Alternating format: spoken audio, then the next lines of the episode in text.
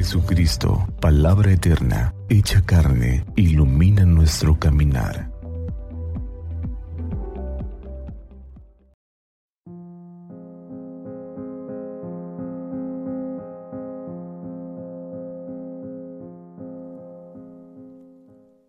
Viernes 9 de febrero.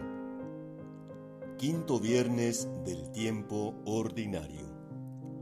Hoy, la liturgia nos presenta el Evangelio según San Marcos capítulo 7, versículos del 31 al 37. En aquel tiempo, salió Jesús de la región de Tiro y vino de nuevo por Sidón, al mar de Galilea, atravesando la región de Decápolis. Le llevaron entonces a un hombre sordo y tartamudo y le suplicaban que le impusiera las manos. Él lo apartó a un lado de la gente, le metió los dedos en los oídos y le tocó la lengua con saliva. Después, mirando al cielo, suspiró y le dijo, Efetá, que quiere decir, ábrete.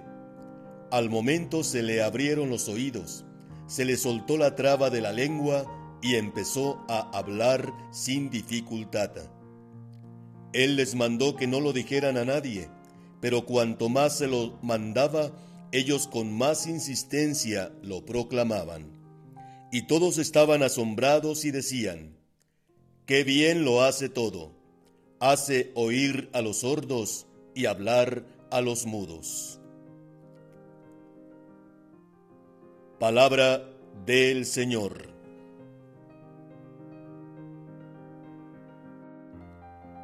Me has abierto el oído.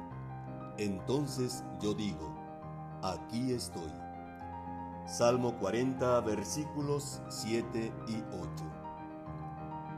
Es una necesidad escuchar a los demás y que los demás nos escuchen. Y decir a los demás lo que sentimos y pensamos y que nos lo digan. Incluso escuchándonos y hablándonos a nosotros mismos. Hoy el Evangelio nos dice que al Señor le presentan a un enfermo. Es sordo y tartamudo, y Él le concede la salud.